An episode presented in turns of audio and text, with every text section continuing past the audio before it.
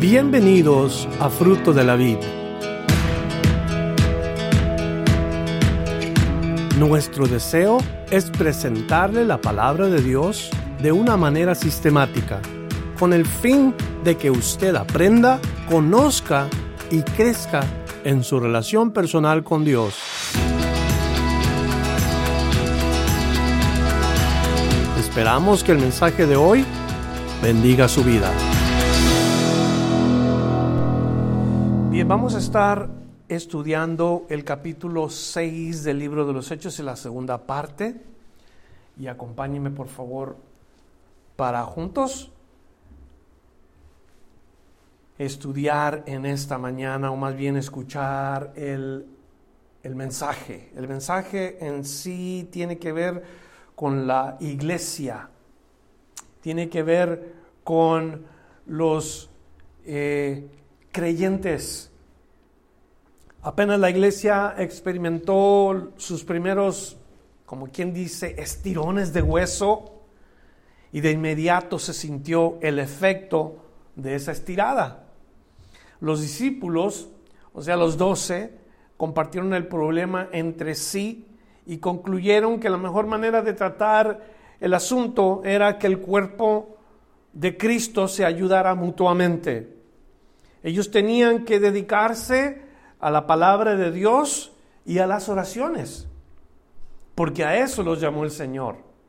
Así que el asunto quedó en manos de los creyentes bajo la supervisión de los apóstoles. Con esto en mente vamos a aprender lo que hoy nos va a decir este mensaje. Hechos capítulo 6, comenzando en el versículo 5, vamos a orar que la palabra de Dios de verdad entre en nuestro corazón y trabaje en nosotros en este día. Padre, oramos que tu palabra llene nuestro corazón y que pongamos atención a lo que tu Espíritu nos quiere decir con relación a este capítulo. Dios, sabemos que pudiéramos estar hablando de otros temas que la gente quisiera escuchar, porque la situación es particular, pero Señor, ayúdanos a no desenfocarnos de lo más importante, porque lo más importante, Dios,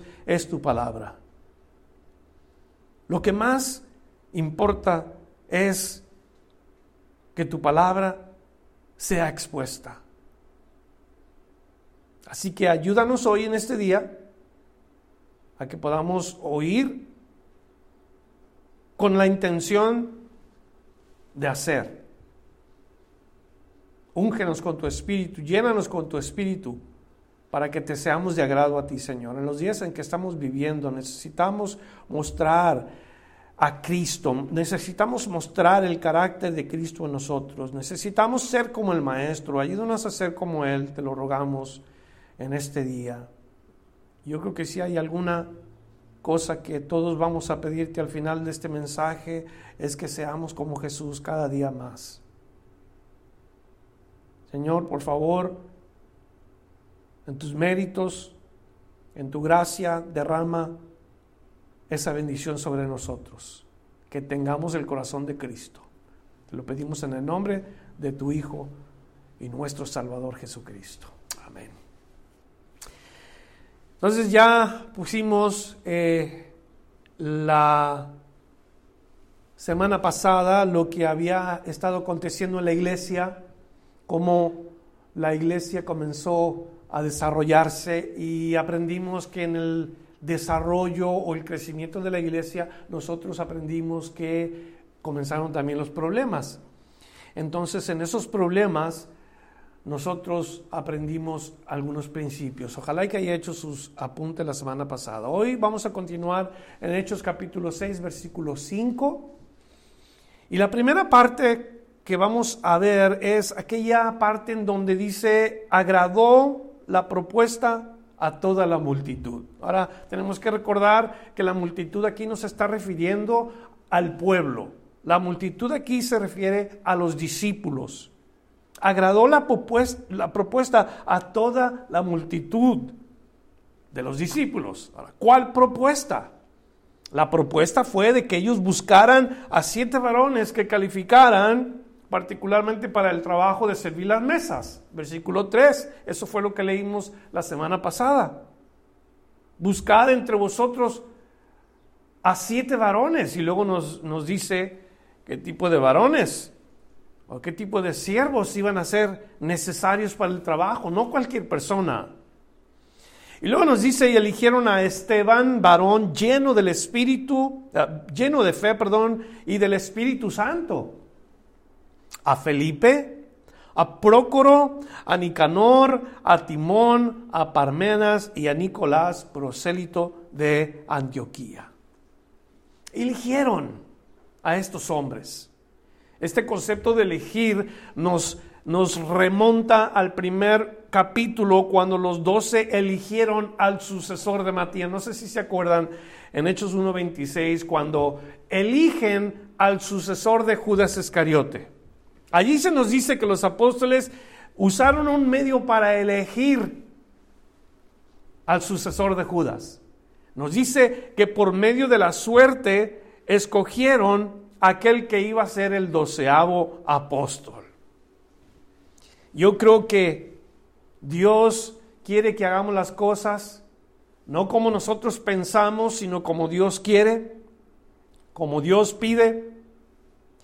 Y yo le comparto que pienso que la manera como escogieron a Matías fue una manera humana. Primeramente, les doy la aplicación. Y la aplicación es, Dios no me escogió al azar. A ninguna persona que Dios ha escogido la tuvo que escoger entre varios que calificaran para el trabajo o para el servicio de Dios. No hubo que escoger a uno mejor que el otro. Dios no hace este trabajo. Dios no escoge al azar. Nunca hace que uno de sus siervos se compare a los otros para ver cuál es mejor. Todos los siervos tenemos un llamado personal y nosotros mismos lo sabemos. Nuestro oficio es dado por Dios y por su gracia. No porque tenía buena suerte. No porque alguien me escogió entre los hombres. Segundo, nuestro Dios no nos escoge porque calificamos, sino todo lo contrario. Dios nos escoge porque no calificamos. ¿A quién escogió del mundo? El Señor escogió lo vil del mundo, lo despreciado del mundo, lo débil del mundo, lo que no era para ser algo, lo necio de este mundo. A todos esos escogió el Señor. Entre esos yo y si usted se considera de esa manera también, Dios le escogió a usted. No te escogió porque calificabas, sino porque no calificabas, Dios te escogió. Entonces, la primera cosa en esto que cuando nos dice y eligieron, no nos eligió al azar, ni tampoco nos eligió porque calificábamos, sino porque no calificábamos. Digo esto por si hay entre algunos de nosotros, algunos que piensen que, que si califican. No es así, no calificamos. Ahora vamos a hablar de los que eligieron, porque no calificaban en, el sentido humano. Para Dios tenían que calificar y los discípulos escogieron las calificaciones espirituales. Yo les llamé los distintivos personales de los discípulos del Señor. El personal que se escogió para el trabajo de servir las mesas tuvo que tener distintivos, no calificaciones humanas, sino distintivos. Hay una distinción clara aquí de las características mencionadas en estos varones. La idea es una sola, no es que tenían que tener sabiduría y tenían que tener fe y tenían que tener buen testimonio, no, la idea aquí es una sola y la idea aquí es ser llenos del Espíritu Santo. Sus características, sus distintivos tenían en su vida ellos eso porque estaban llenos del Espíritu Santo.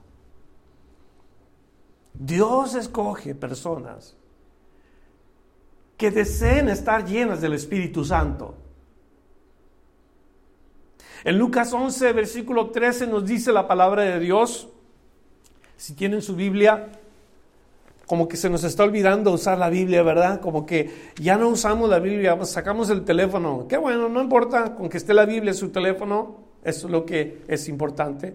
Volteé a Lucas y vamos a ver lo que Lucas nos dice en el capítulo 11 y mire cómo dice la palabra de Dios. En Lucas 11 y el versículo 13. Allí nos dice la palabra de Dios. Es la, el relato cuando el Señor está enseñándoles acerca de si un hijo les pidiera pan, ¿cuál de ustedes le daría una serpiente? Si le, ah, perdón, una, si le pidiera pan, le daría una piedra, si le pidiera un, un, pescado, le daría una serpiente, ninguno.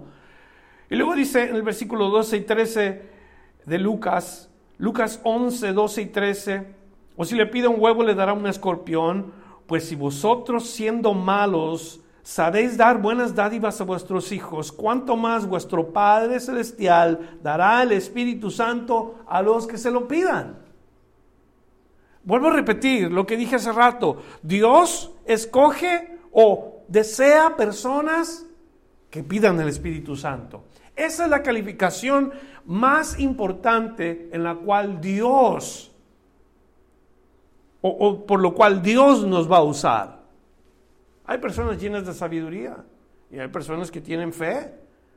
Hay personas que tienen buen testimonio, pero ¿qué si ninguna de esas personas tiene la llenura del Espíritu Santo? Hay personas que hacen buenas cosas, que conocen misterios. Pablo dijo, si yo no tengo amor, nada soy. Si hago buenas obras y no tengo amor, de nada me sirve. Entonces Dios espera a una persona llena del Espíritu de Dios. Dios quiere una persona llena del Espíritu de Dios. Esos son los distintivos. Eh, tenían buen testimonio porque si estaban llenos del Espíritu Santo eran personas ejemplares. Si estaban llenos del Espíritu Santo, uno de los frutos del Espíritu es fe. Tenía que estar lleno del Espíritu. Entonces, querido hermano, ¿quieres un testimonio en tu vida que le hable a los demás?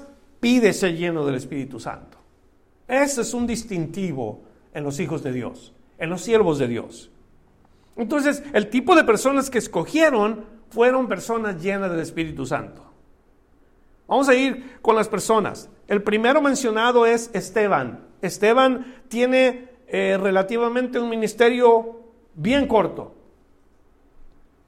Bien corto, pero muy poderoso.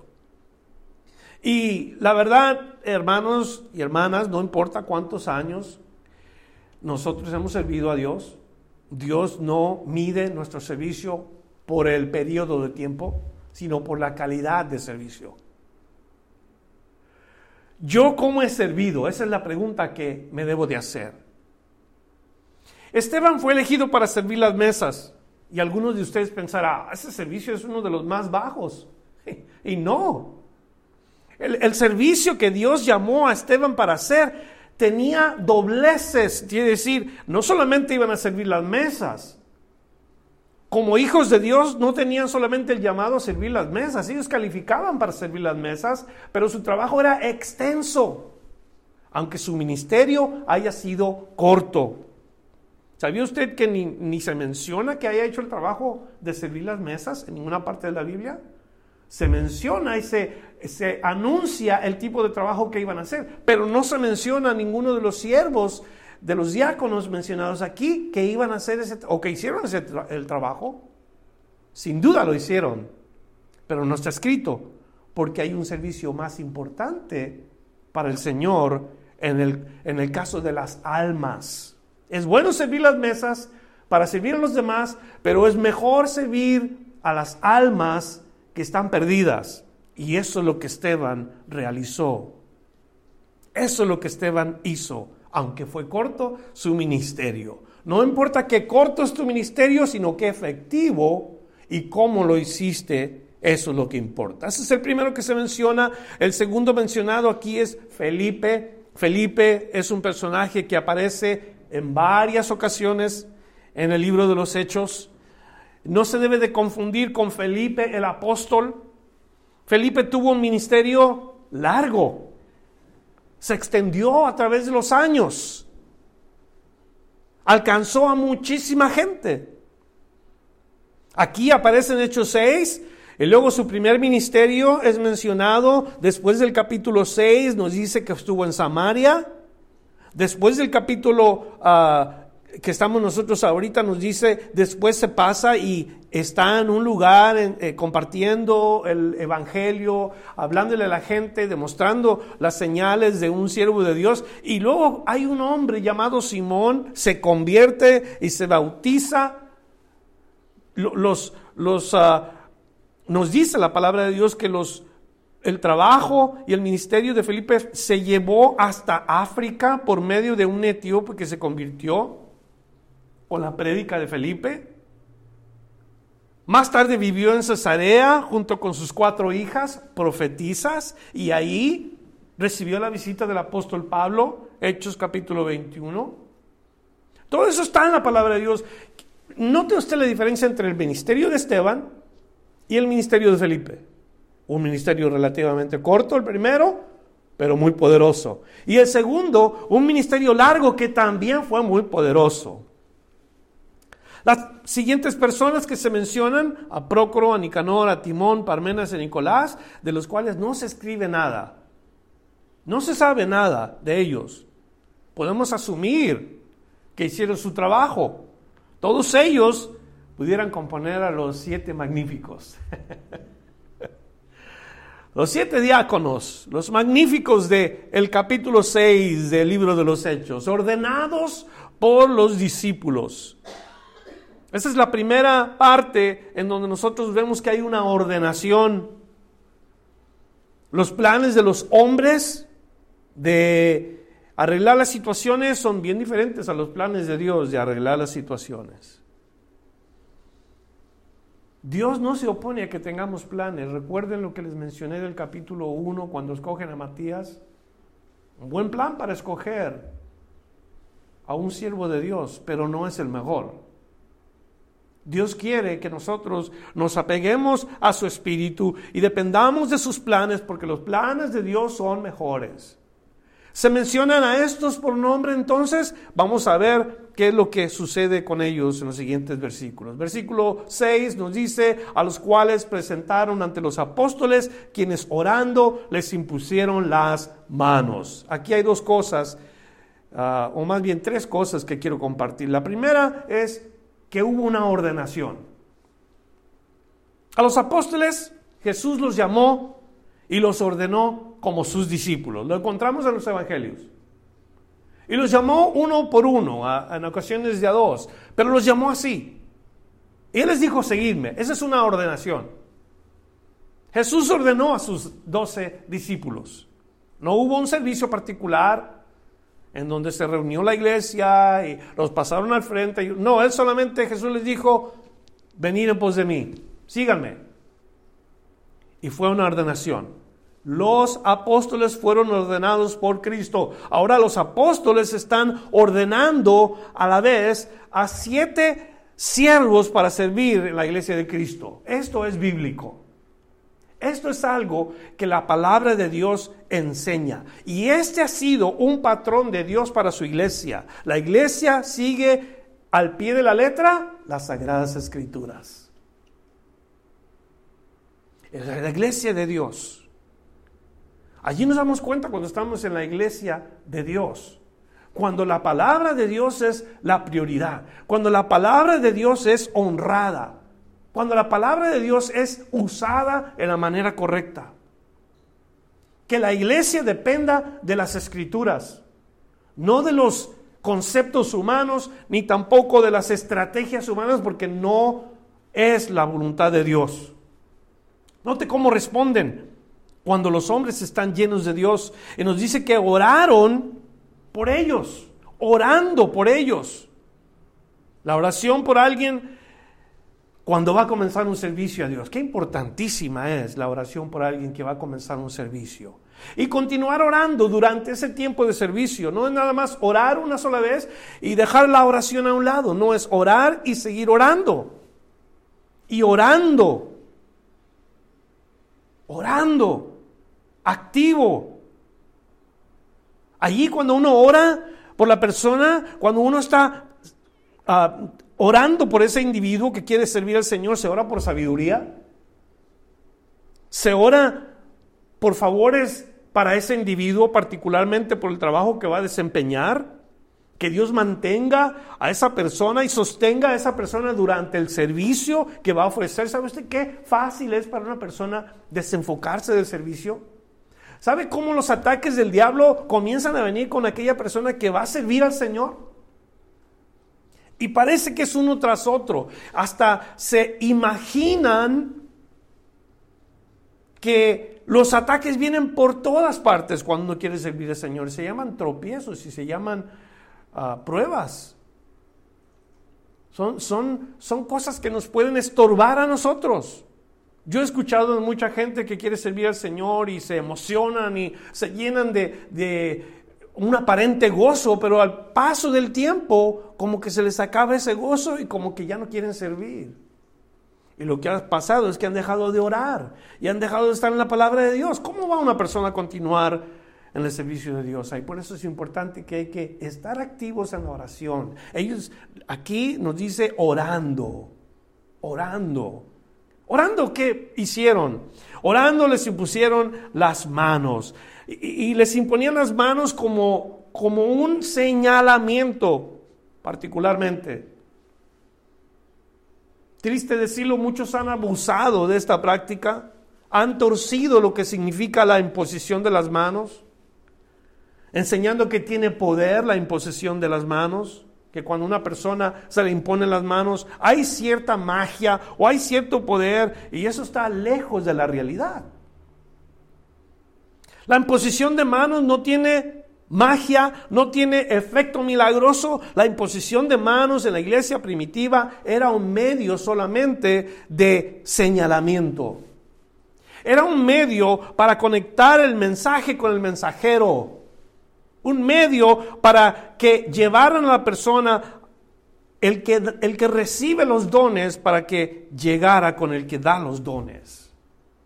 Es un medio de señalamiento. Mucha gente hoy, en algunas congregaciones, pasan al frente de esa congregación cuando se estaban reuniendo, porque no lo hacen, ¿verdad? Pero pasan al frente y lo primero que hacen es imponerle las manos a la gente y la gente se cae al suelo y comienzan a temblar en el suelo y a, y a hacer todo tipo de cosas en el suelo porque alguien les puso las manos. Esto no es algo que Dios enseña en su palabra. Esto no sucede en el libro de los Hechos, cuando les impusieron las manos. Hubiera sucedido, lo hubieran escrito aquí los, los que escribieron la palabra de Dios. Y al imponerle las manos caían temblando al suelo. Pero no es así. Señal particular de la imposición es señalamiento, distinción. Estos son los siete que van a hacer el trabajo del diaconado. Ahora, hay lugares en donde Pablo escribe a Timoteo, y, no te olvides de la imposición, que por la imposición de las manos te fue dado el don. Pero ¿qué significa exactamente eso? El señalamiento particular en aquel joven a quien Pablo le impuso las manos de evangelizar, de hacer su ministerio de evangelismo señalado por el apóstol Pablo. No recibió el don porque Pablo le puso las manos. Él recibió el don porque tuvo fe en Dios y porque fue un hombre que pidió la llenura del Espíritu, sin duda. Entonces, vemos cómo son señalados, vemos que ellos eh, están presentándose delante de los apóstoles juntamente con todos los discípulos y ellos oran ordenándolos para el trabajo. El énfasis, vámonos al énfasis, verso 7. Y dice, y crecía la palabra del Señor. Ese es el énfasis. Algunos de nosotros nos pudiéramos desenfocar y luego decir, y el número de los discípulos se multiplicaba grandemente en Jerusalén. ¿Ese sería el énfasis? Muchos dijeran, es que es el énfasis, crecer, crecer. No, la palabra del Señor es el énfasis. Crecía la palabra del Señor. Y luego nos dice, también muchos de los sacerdotes obedecían la fe. Note otra vez leyéndolo de corrido. Y decía la palabra del Señor y el número de los discípulos se multiplicaba grandemente en Jerusalén. También muchos de los sacerdotes obedecían a la fe. ¿Cuál es el énfasis? La palabra de Dios. Dios pone énfasis en esta frase. La palabra de Dios crecía y el número de los discípulos crecía. El crecimiento ya nosotros nos hemos dado cuenta que tiene su positivo y su negativo. En la semana pasada lo aprendimos. El crecimiento en sí no necesariamente es el énfasis, pero tiene su aplicación y su enseñanza. El énfasis es que la palabra crecía. Particularmente, ¿qué es que la palabra crecía? No quiere decir que la Biblia se hacía más grande cada vez. Empezaron con una Biblia pequeña y se hacía más grande. No, no quiere decir eso. ¿Cuál Biblia usaban? ¿Antiguo Testamento y Nuevo Testamento? No. Usaban simple y sencillamente los escritos antiguos de, de la palabra de Dios, no Nuevo Testamento, porque no había Nuevo Testamento. Usaban los escritos del Antiguo Testamento para compartir. ¿Qué compartían la palabra de Dios? Particularmente el Evangelio. Lo dije la semana pasada cuando dividí la prédica de la palabra en varias facetas. Pero me enfoco en el evangelismo. El evangelismo o el evangelio. Porque cuando crecía la palabra significa que la palabra del evangelio aumentaba predicándose cada día. El evangelio debe de ser predicado, acepte la gente o no.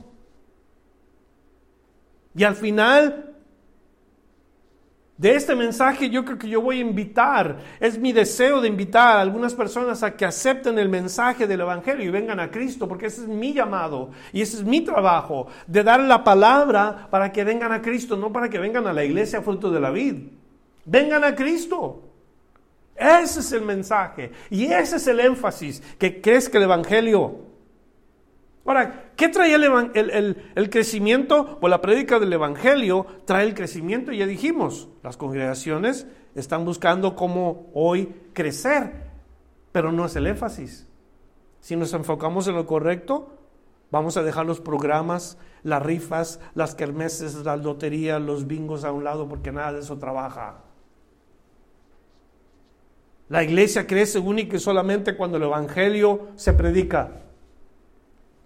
No busquemos programas, estrategias seculares, prediquemos la palabra de Dios y veremos qué es lo que Dios va a hacer.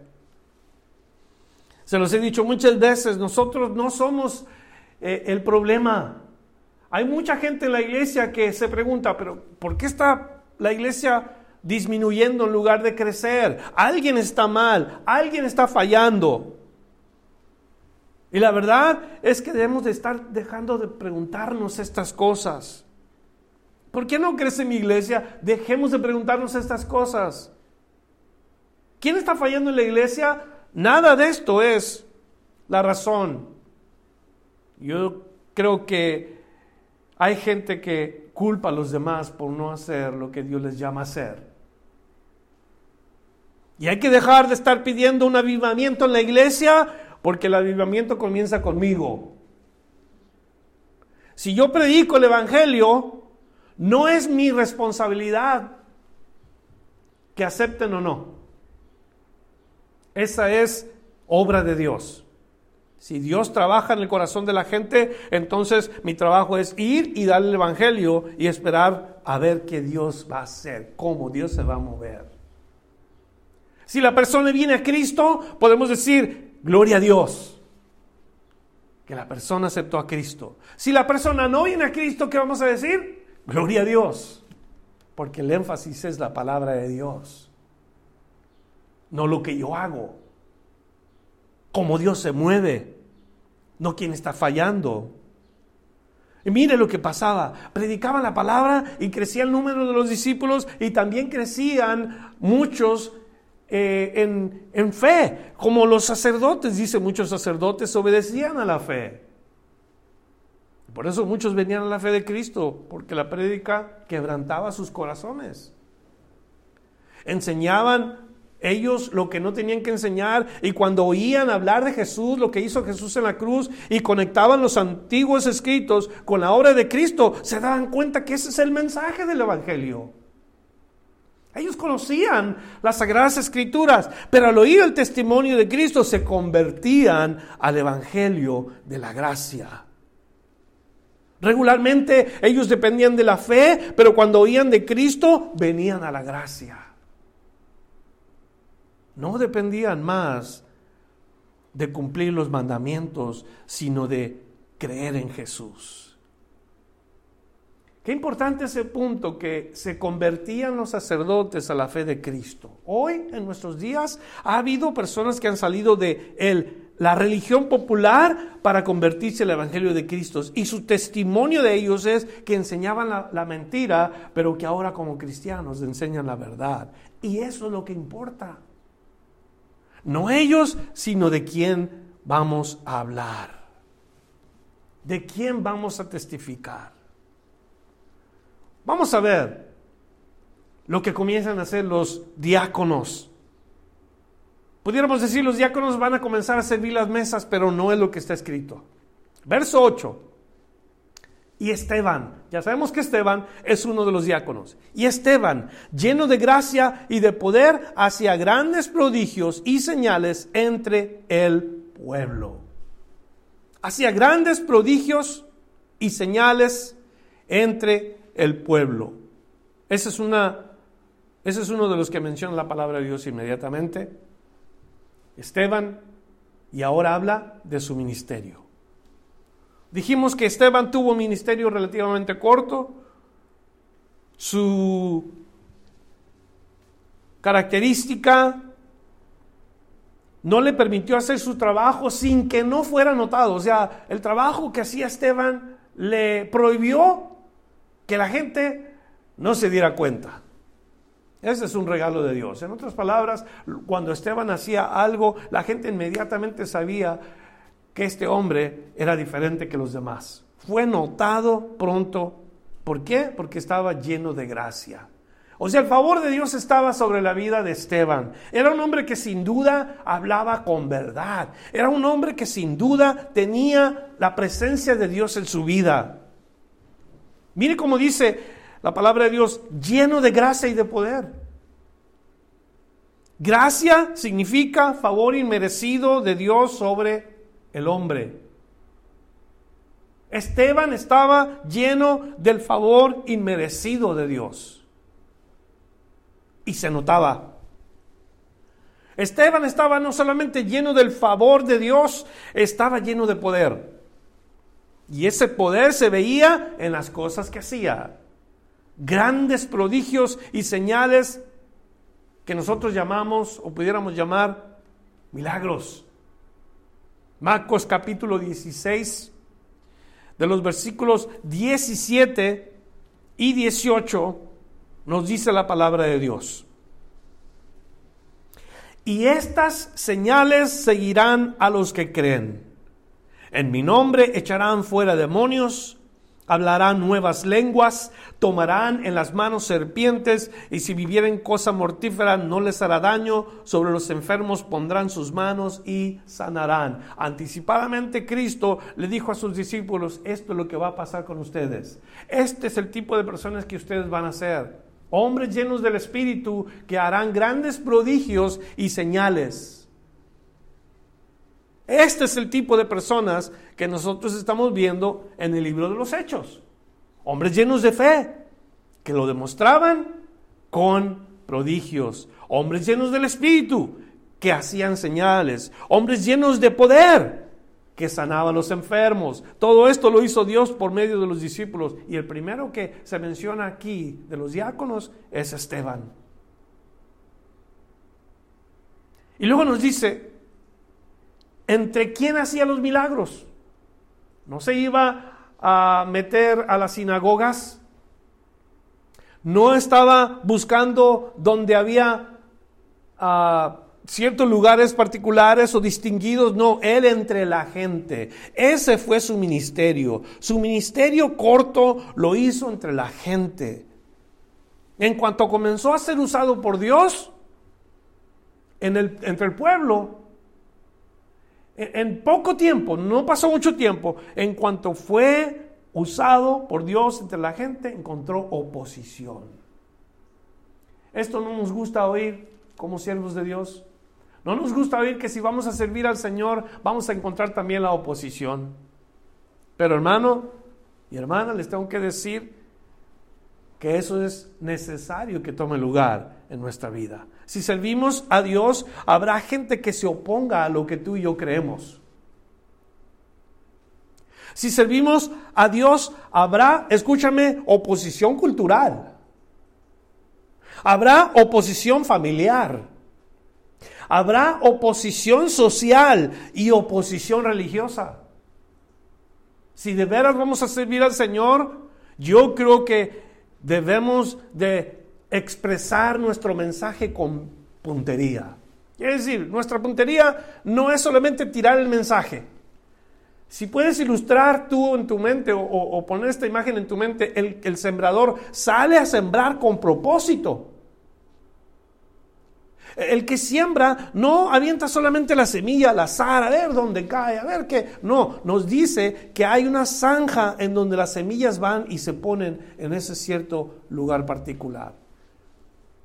La, escritura nos dice, esta es el, la puntería del sembrador. El, el sembrador quiere que la semilla caiga en buena tierra para que produzca. Es como cuando uno va a pescar. El pescador desea sacar aquel pez que está allí en el agua. ¿Qué tiene que hacer? Los recursos necesarios, la carnada correcta, la manera correcta de hacer ese trabajo. Cuando un evangelista comparte la palabra, tiene que tener buena puntería. Tiene que saber a qué persona se le está dando. Y la gente a la, cual Esteban estaba sirviendo era gente que tenía culturas, que tenían ah, posición social, que tenían ah, posición religiosa, todos ellos. Y cuando esto hay, también existe la oposición. Yo creo que si Esteban hubiera estado en nuestros tiempos, los grupos sociales que hoy existen o que se han levantado últimamente, les estuviera diciendo Esteban que su estilo de vida no es correcto delante de Dios, sin duda. ¿Y qué le iban a decir a Esteban? Ah, tú eres un anticuado, eres un homofóbico, eres, un, ah, eres una ah, persona cerrada, los tiempos han cambiado, todo esto es lo que se oye con la cultura y la sociedad que ahora tenemos en nuestros días. Una cultura liberal, una sociedad liberal. Que cada quien quiere hacer lo que quiere. Si Esteban hubiera estado ahí, hubiera abierto su boca con puntería y hubiera dado el mensaje exactamente como se lo dio a la gente que estuvo delante de él. Entonces Esteban se nos dice que hacía grandes prodigios, grandes señales entre el pueblo. Verso 9.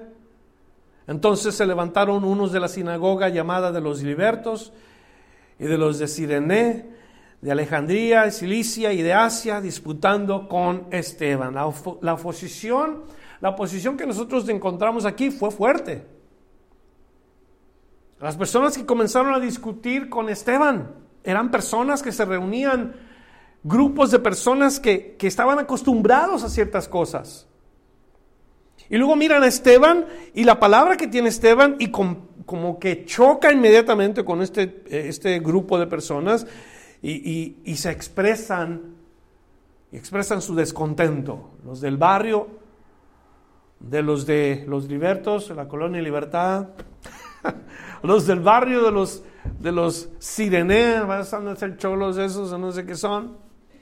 Pero imagínense, esos grupos vinieron contra Esteban y comenzaron a decirle a Esteban que no querían oír lo que él traía.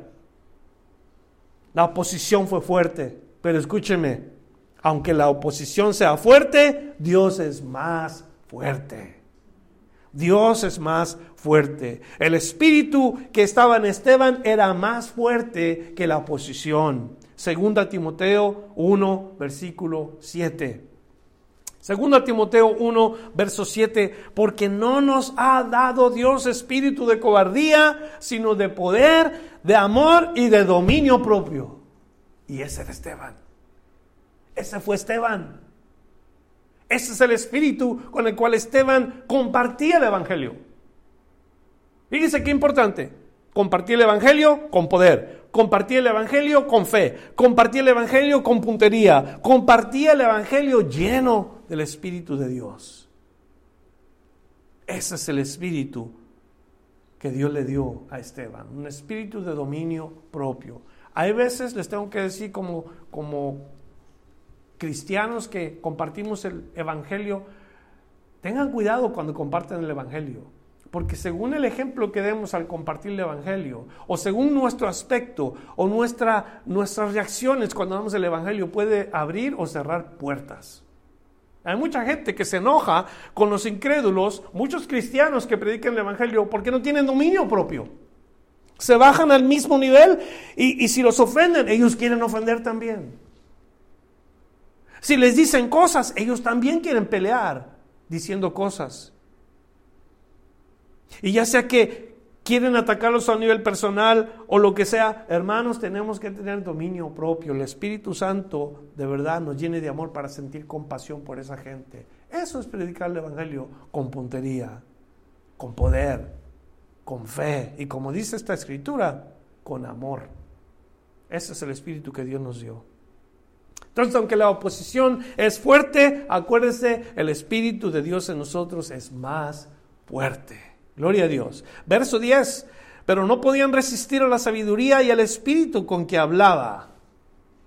Esteban hablaba, pero había algo más importante que tenemos que aprender hoy.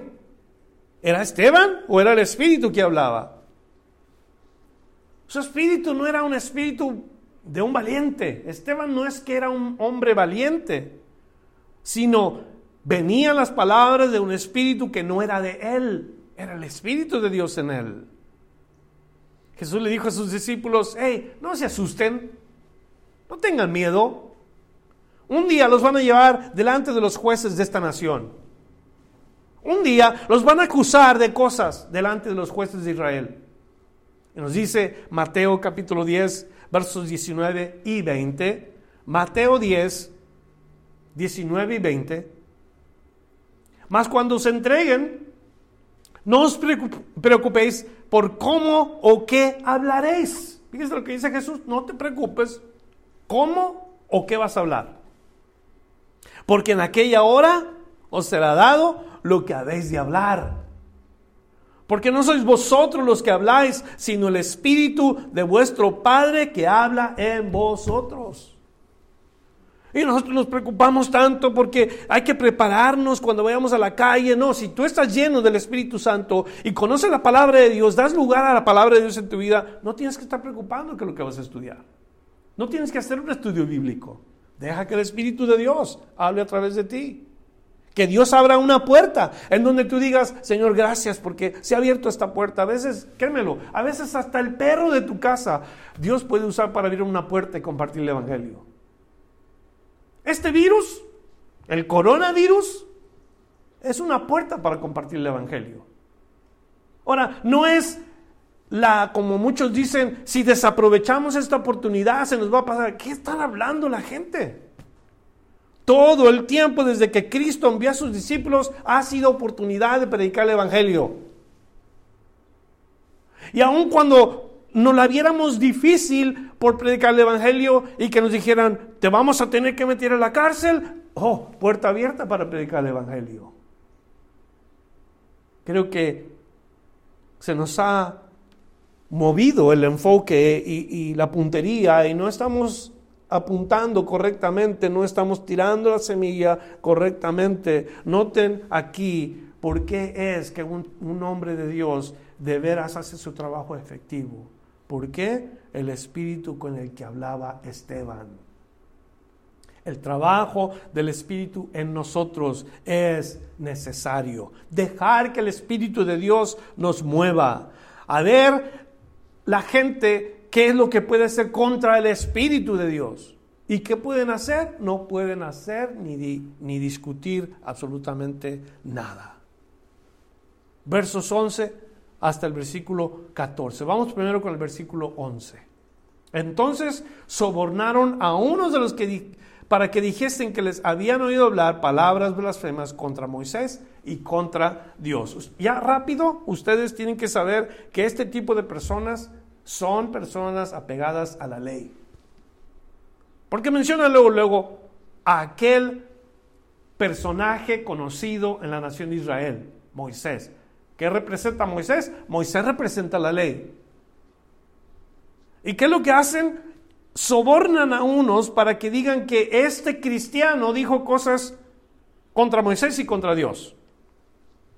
Primera arma contra Esteban. Sobornar a otros. No te vayas a sorprender si un vecino que no quiere a los cristianos usa este medio para tratar de callarte. El soborno hacia otras personas. Que tu testimonio como cristiano, si se ve manchado por el soborno de otros, guarda silencio, que tú tienes un defensor. Y hay mucha gente que por el simple hecho de que tú seas un seguidor de Jesús, no van a estar dispuestos a oír. Si es posible hacerte ver, hacerte ver mal con los demás, lo van a hacer.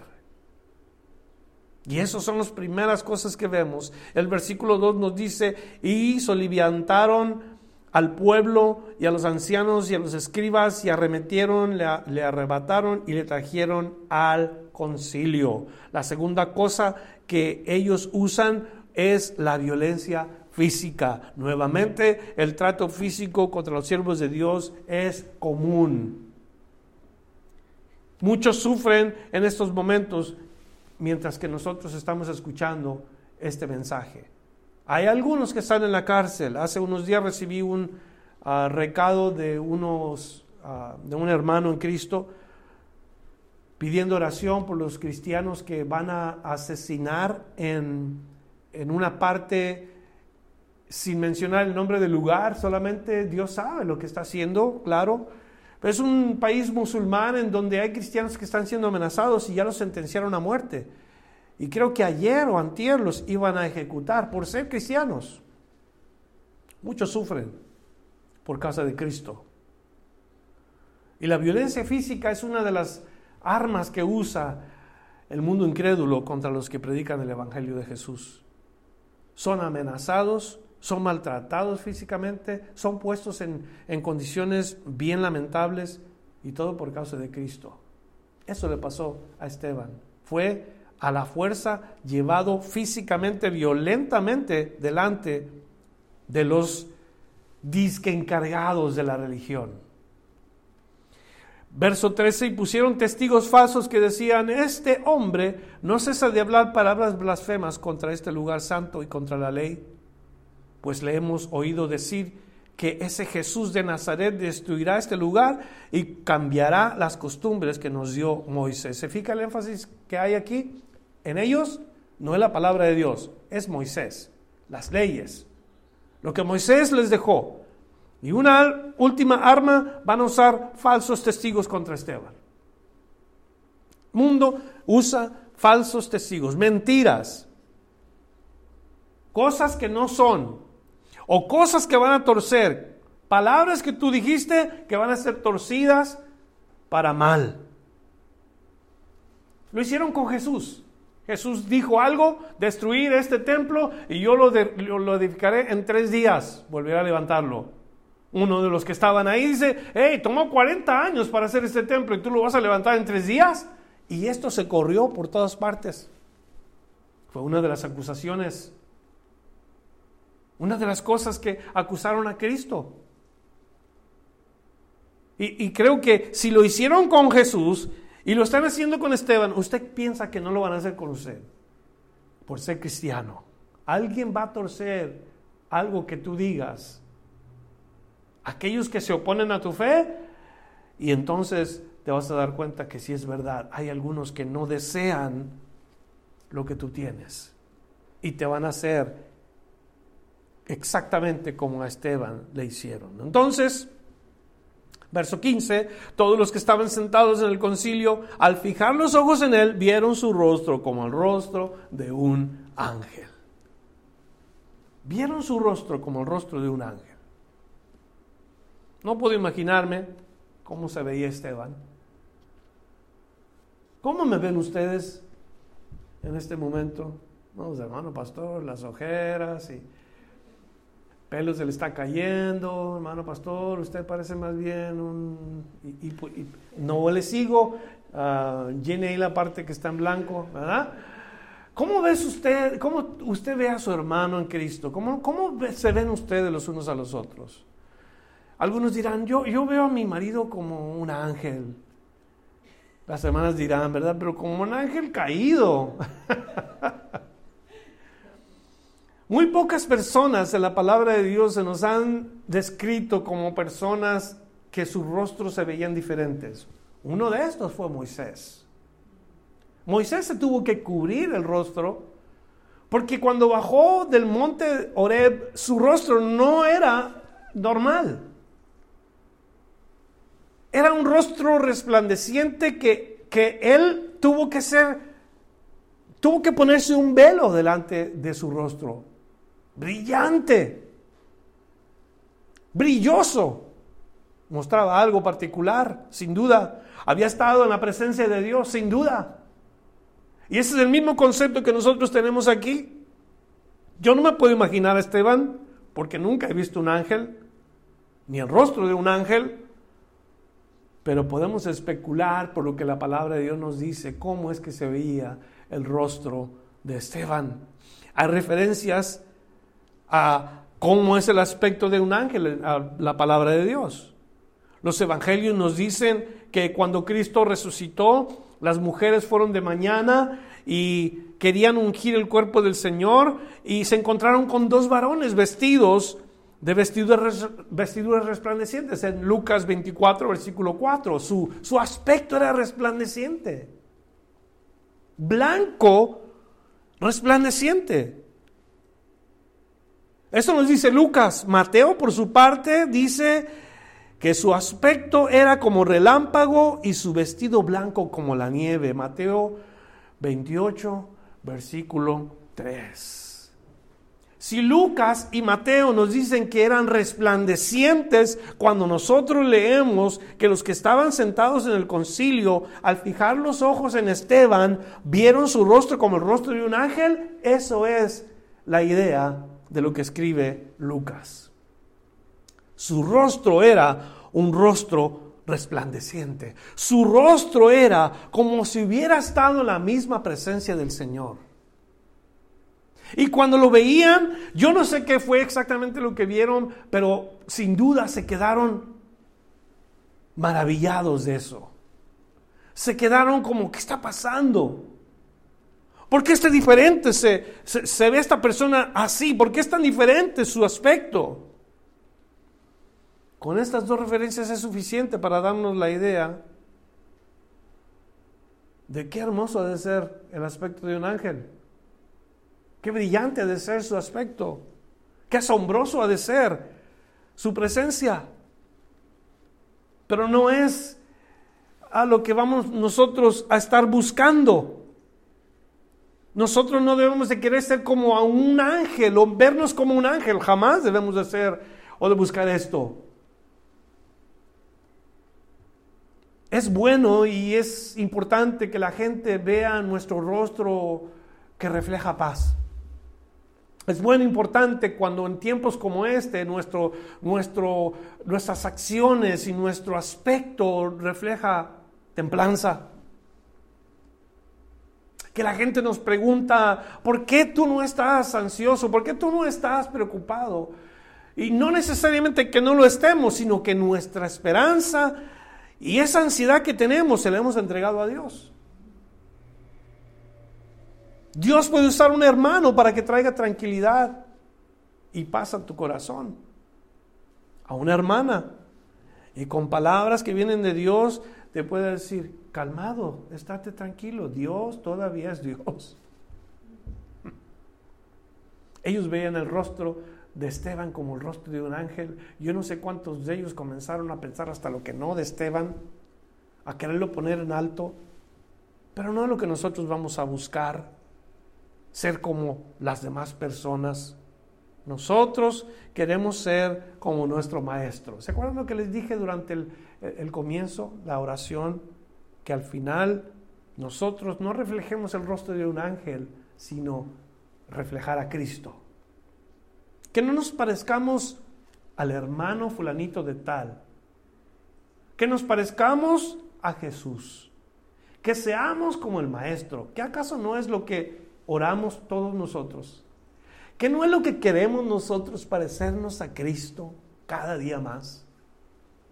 Este es el mensaje para hoy. En la vida de Esteban, cuando comienza Esteban su trabajo como diácono, no vamos a hablar mucho de él porque lo que va a compartir en el capítulo 7 y parte de, de, lo que vamos a estar viendo son mensajes de la palabra de Dios del Antiguo Testamento. Y vamos a tratar de mirar y observar cómo Dios lo usó en un, en un ministerio tan corto pero tan poderoso.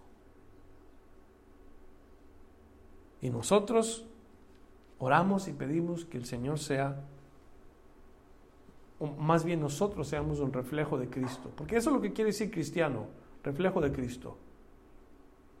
Que donde vayamos nos parezcamos a Él más y más. Vamos a orar y vamos a darle gracias al Señor con este canto. Es una oración, es un canto que pudieras usarlo tú como una oración. Y es el que dice, yo quiero ser como tú. Tener tu corazón. Yo quiero ser como tú, Señor Jesús. Yo quiero ser como tú, tener tu corazón. Yo quiero ser como tú, Señor Jesús, amar como tú amas, servir como tú sirves, sentir como tú sientes, ser como tú. Yo quiero ser como tú tener tu corazón. Yo quiero ser como tú, Señor Jesús, amar como tú amas, servir como tú sirves, sentir lo que tú sientes ser como tú. Y esta mañana, Señor, esa es nuestra oración y nuestro clamor. Querer ser en estos días difíciles, ser un reflejo tuyo. Mira la gente, está desesperada, Señor, te pedimos por ellos. Mira a nuestros familiares, que aún no tienen su esperanza en ti. ¿Cómo están desesperados? Preocupados. Dales tu paz, Señor. Háblales, confórtales. Y úsanos a nosotros en la manera como te plazca para que podamos ser instrumentos de gracia y de compasión para ellos. Ayúdanos a extender la mano a los ancianos que no se pueden ayudar a sí mismos Ayúdenos a extender nuestras manos al pobre, al menesteroso. Que no solamente oremos este día, sino que salgamos de aquí con esa intención, que nos levantemos de nuestro hogar, nuestra silla y podamos orar pidiendo al Señor que nos guíe a quién debemos de ayudar. Ayúdanos a ser como tú, Señor, en este mundo. Y esta mañana antes de terminar, yo quiero hacer dos invitaciones. Una, quiero que usted responda a la página de Calvary Chapel, Fruto de la Vid, si usted quiere ser de Jesús. Que usted diga, yo quiero pertenecerle a Jesús. Quiero entregar mi vida a Jesús. Le voy a pedir que nos escriba. La dirección de la página internet es uh, cch fruto de la vid, no, fruto de la vid, perdón, uh, .com. Nos puede escribir usted al email de la iglesia cchfontana at gmail.com cchfontana at gmail.com Ahí nos puedes expresar, yo quiero entregar mi vida a Cristo, yo quiero ser de Jesús, yo quiero vivir para Jesús. Y si tú haces esto, nosotros vamos a orar contigo y vamos a encaminarte en tus primeros pasos como un creyente, como un discípulo de Jesús. Ah, te estaremos si es lo que tú deseas, estaremos instruyendo cómo eh, comenzar a leer la Biblia, qué es lo que necesitas para comenzar tu experiencia espiritual con el Señor Jesús. Esa es la primera invitación. Y la segunda invitación es a querer ser como Él. Quizás tú ya eres un cristiano, una cristiana, y has estado siendo ah, o dejando atrás las cosas del Espíritu. Yo creo que el Señor te está esperando con los brazos abiertos a que regreses nuevamente a su redil. Él fácil te puede ir a buscar y te puede encontrar y te puede traer la fuerza si quiere, pero no lo va a hacer así. Él espera que tú vengas voluntariamente. Entonces la invitación es a aquellos que quieren ser de Jesús y a aquellos que quieren ser como Jesús. Gracias Señor por esta oportunidad. Usa este medio no nada más de tu siervo, Señor, en, este, en esta iglesia, usa a todos los pastores que tú estás levantando hoy para dar sus servicios por estos medios, Señor. Llénalos con tu espíritu. Te ruego muy en especial por los pastores locales aquí en Fontana y por todos los pastores que hemos estado ah, orando por la situación presente.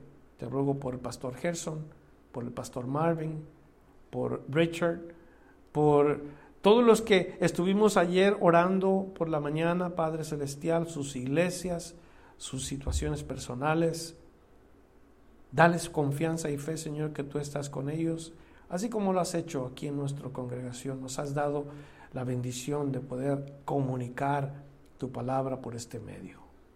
Si hay alguien, Señor, que quiere ser de ti, mueve sus corazones para que no esperen más. Te lo ruego en el nombre de Jesús. Amén. Permíteme un segundo, a Ramiro, quiero que pases para que des otra vez la dirección de eh, las ofrendas. Acuérdense todos ustedes que están trayendo sus ofrendas. Ramiro va a hablar con ustedes y va a darles exactamente la dirección. Gracias por escuchar la enseñanza de hoy. Visítenos en frutodelavid.com para escuchar más mensajes, para obtener las notas del estudio y para comunicarse con nosotros. Que Dios le bendiga abundantemente.